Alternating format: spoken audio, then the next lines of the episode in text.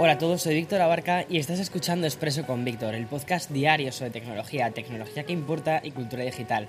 Y bien, de nuevo, este martes nos vamos a, a, volver a encontrar un buen puñado de anuncios puramente tecnológicos que nos acercan a Asus, a Google, a Xiaomi y también a Motorola. Y además, la última batalla de las Streaming Wars, que yo creo que está siendo esto un, tema bastante candente, sobre todo en las últimas semanas. Así que espero que te hayas preparado este expreso, que por cierto, yo me lo he preparado pero con un poco de hielo. Y allá vamos.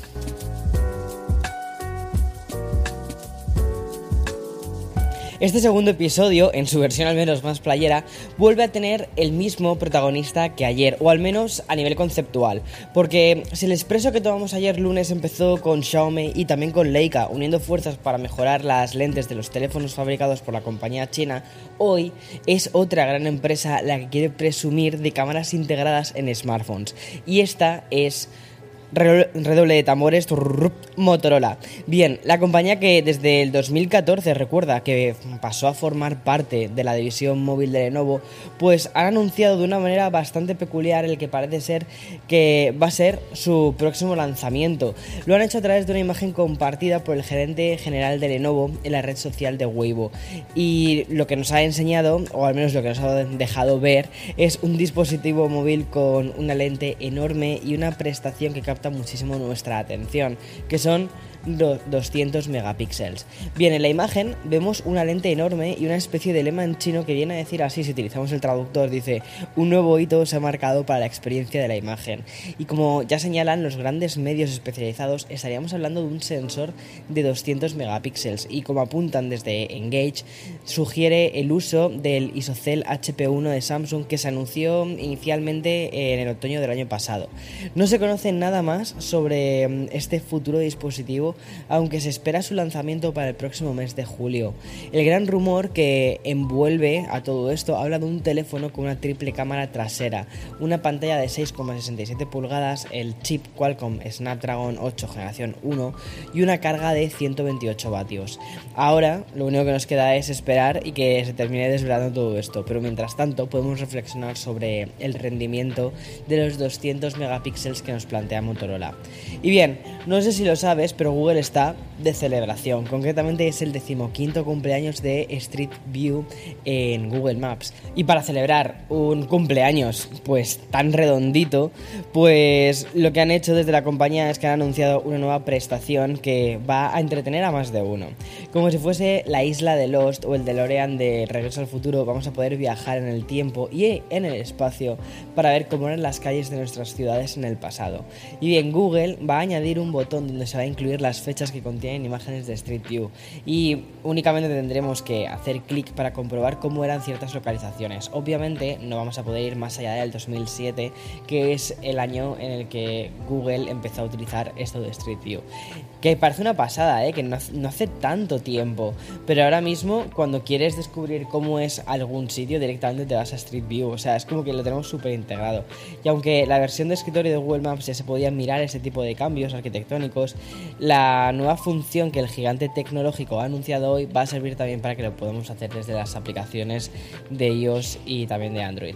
Este viaje al pasado para ver imágenes históricas de esas calles que tanto queremos y que quizás hace ya mucho tiempo que no recorremos, pero que recorrimos en su día y que queremos volver a hacerlo como eran en aquel momento y no las estructuras nuevas que hayan construido. Por cierto, Google también ha aprovechado este 15 aniversario para anunciar que va a cambiar la forma en la que se toman las fotos de ciudades para Street View. Esos coches exclusivos que más de una vez probablemente te hayas encontrado en la calle se van a cambiar por cámaras más pequeñas que aún así van a pesar unos 7 kilos y que van a ser capaces de capturar imágenes en 360 grados. Y mm, desde hoy también es oficial la nueva versión de la pulsera inteligente que más se vende en el mundo, porque sí, Xiaomi ha presentado su nueva Xiaomi Mi Band 7, que es una renovación de su exitoso gadget que se puede sintetizar en un par de conceptos, que es una pantalla más grande y una batería más duradera. Pero vamos a ir por partes, porque esta nueva pulsera de cuantificación va a intentar destacar en un mercado cada vez más saturado, el de los wearables.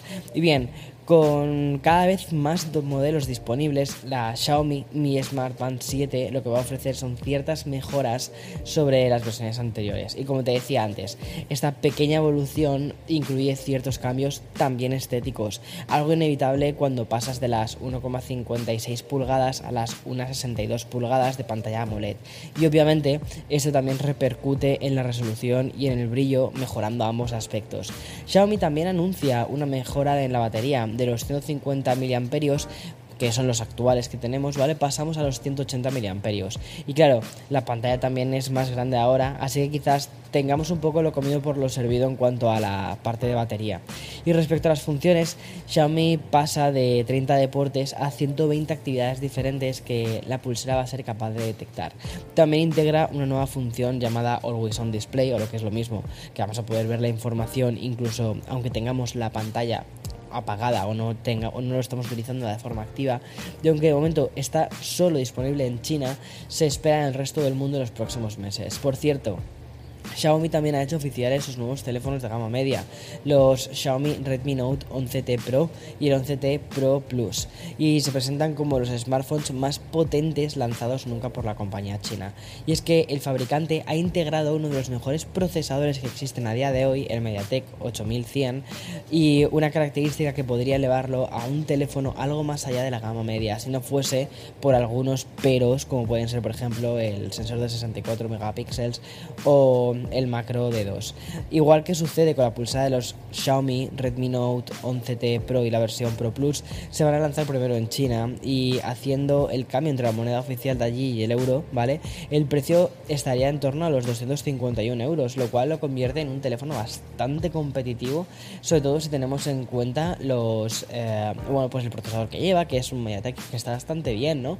Y que el sensor, aunque decimos que es un pero, tampoco, el sensor de la cámara, digo, tampoco está tan más 64 megapíxeles. Pero recuerda, más importante que los megapíxeles es cómo se procesan las imágenes. Y también muchas veces tú puedes tener un sensor de 64 megapíxeles, pero si es un sensor muy pequeño, al final la captación de luz no va a ser demasiado buena.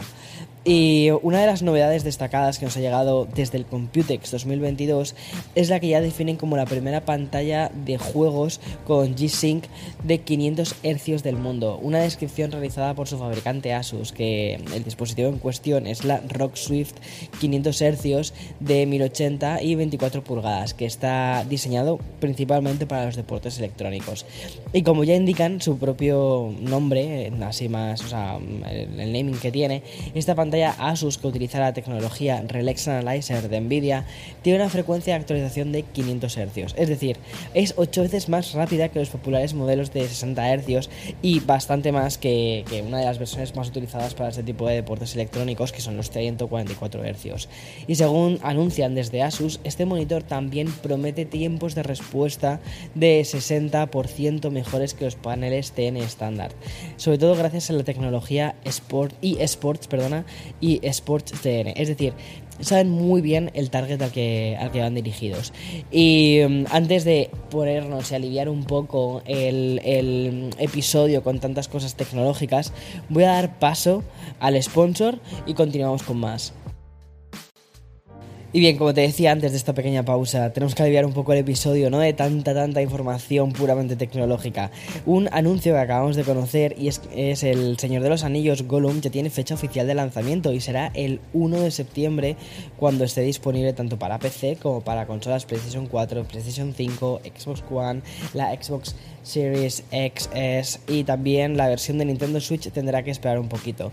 Pero según el comunicado de, de Entertainment dice que está previsto para más adelante este año, es decir, que no está cancelado. Y mm, también, bueno, una cosa muy interesante es que hoy se ha lanzado el juego de Ninokuni para, para móviles, lo cual me parece muy interesante. No he podido descargármelo, ¿vale? Porque no tengo muy buen internet aquí, estoy haciendo roaming, pero cuando pueda descargarlo, vamos, tendré muchísimas ganas. Sobre todo porque mm, es una saga de videojuegos que me encanta. Y ya acabamos con una de cultura digital porque hasta ahora hemos hablado de esa especie de batalla entre las diferentes aplicaciones y plataformas desde el prisma de las más veteranas, Instagram y YouTube. Sin posicionarnos, la verdad que con ninguna. La realidad es que afrontábamos las diferentes actualizaciones y novedades desde el punto de vista de estas. Pero no hay que olvidar, ¿vale? Que las últimas en llegar son las que están pegando más fuerte, pero eso no significa que no paren de mirarse de reojo entre ellas. Básicamente esto es lo que está sucediendo entre Twitch y TikTok. Y es que la última novedad que va a llegar esta semana deja muy claro que TikTok ha decidido replicar lo que le gusta de la competencia. Y es que la aplicación china ha comunicado que desde este viernes los creadores van a poder añadir una herramienta de monetización que rima muy directamente con lo que ya hace Twitch. Las suscripciones para seguir directos y mm, serán, eh, bueno, a las propinas, a las donaciones.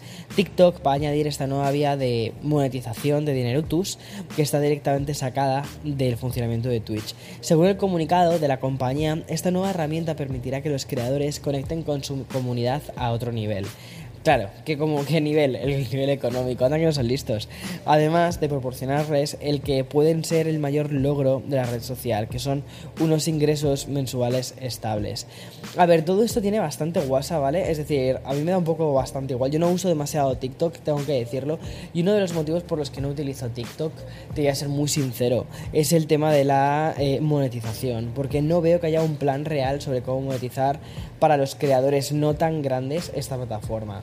Y mm, es que al final tienen que dividir la atención de los anuncios entre los... Eh, o sea, no es como por ejemplo cuando ves un anuncio de YouTube que te colocan, o sea, un, un vídeo de YouTube que te colocan delante un anuncio y, el, y un porcentaje, creo que es un 45% se lo queda a YouTube y un 55% se lo da al creador, ¿no? De lo que cuesta poner ese, anuncio, que a veces es un céntimo o algo así. Pero bueno, a céntimo a céntimo pues te haces un, te haces un, un, un dinerete, ¿no? Eh, pero sin embargo con, con Twitch no lo veo así porque ¿A quién le dan el dinero de, esa, de, esa, de, ese anuncio que estás haciendo scroll, te tragas un anuncio? ¿Se lo dan al creador que va después, que ves siguiente en la lista? Es que hay muchas cosas que no están demasiado claras. Y luego, los creadores más pequeños eh, de la plataforma, es decir, por ejemplo, yo me considero un creador bastante pequeño, tampoco es que suba demasiado a TikTok, creo que tengo como 30.000 seguidores y un par de, de TikToks con, con un millón, otro con 600 y algo. Es decir, no es que sean grandes comparados con los números que hay en TikTok, lo cual también te sorprende muchísimo porque lo comparas con los históricos que se han visto en Instagram o en, YouTube y es que es como una locura. También es verdad que el tiempo que tardas en ver uno y otro es muchísimo más corto. Pero a lo que voy, sobre todo una cosa que me llama mucho la atención, o que me gustaría entender mejor es cómo, cómo vas a hacer que creadores más pequeños eh, rentabilicen sus contenidos. Y como no hay una respuesta real más allá de pedirles dinero a tu audiencia, pues no me termina de, gustar demasiado eso. Y luego otra cosa, por ejemplo, Twitch tiene una cosa que, que es Amazon. Gran parte de las suscripciones de muchísimos creadores provienen del, del partner este que hay con, con, Amazon. En el momento en el que esto se termine, que quizás en algún momento se termina, estoy convencido que muchísimos creadores de Twitch van a sufrir bastante, pero es que directamente en TikTok creo que no hay ningún programa, ¿no? No creo que sea, por ejemplo, te suscribes a, yo qué sé, por ejemplo, a PlayStation Plus y una parte de tus ganancias decides a qué creador repartírselo a... de, de, de TikTok. No, no funciona así. Entonces lo veo un poquito más complejo, sobre todo de cara a los creadores. Aún así creo que es algo que merece la pena ser visto de cerca y ya está. Como siempre, pues cuando haya todas estas novedades te las contaré en Expreso con Víctor y ya está.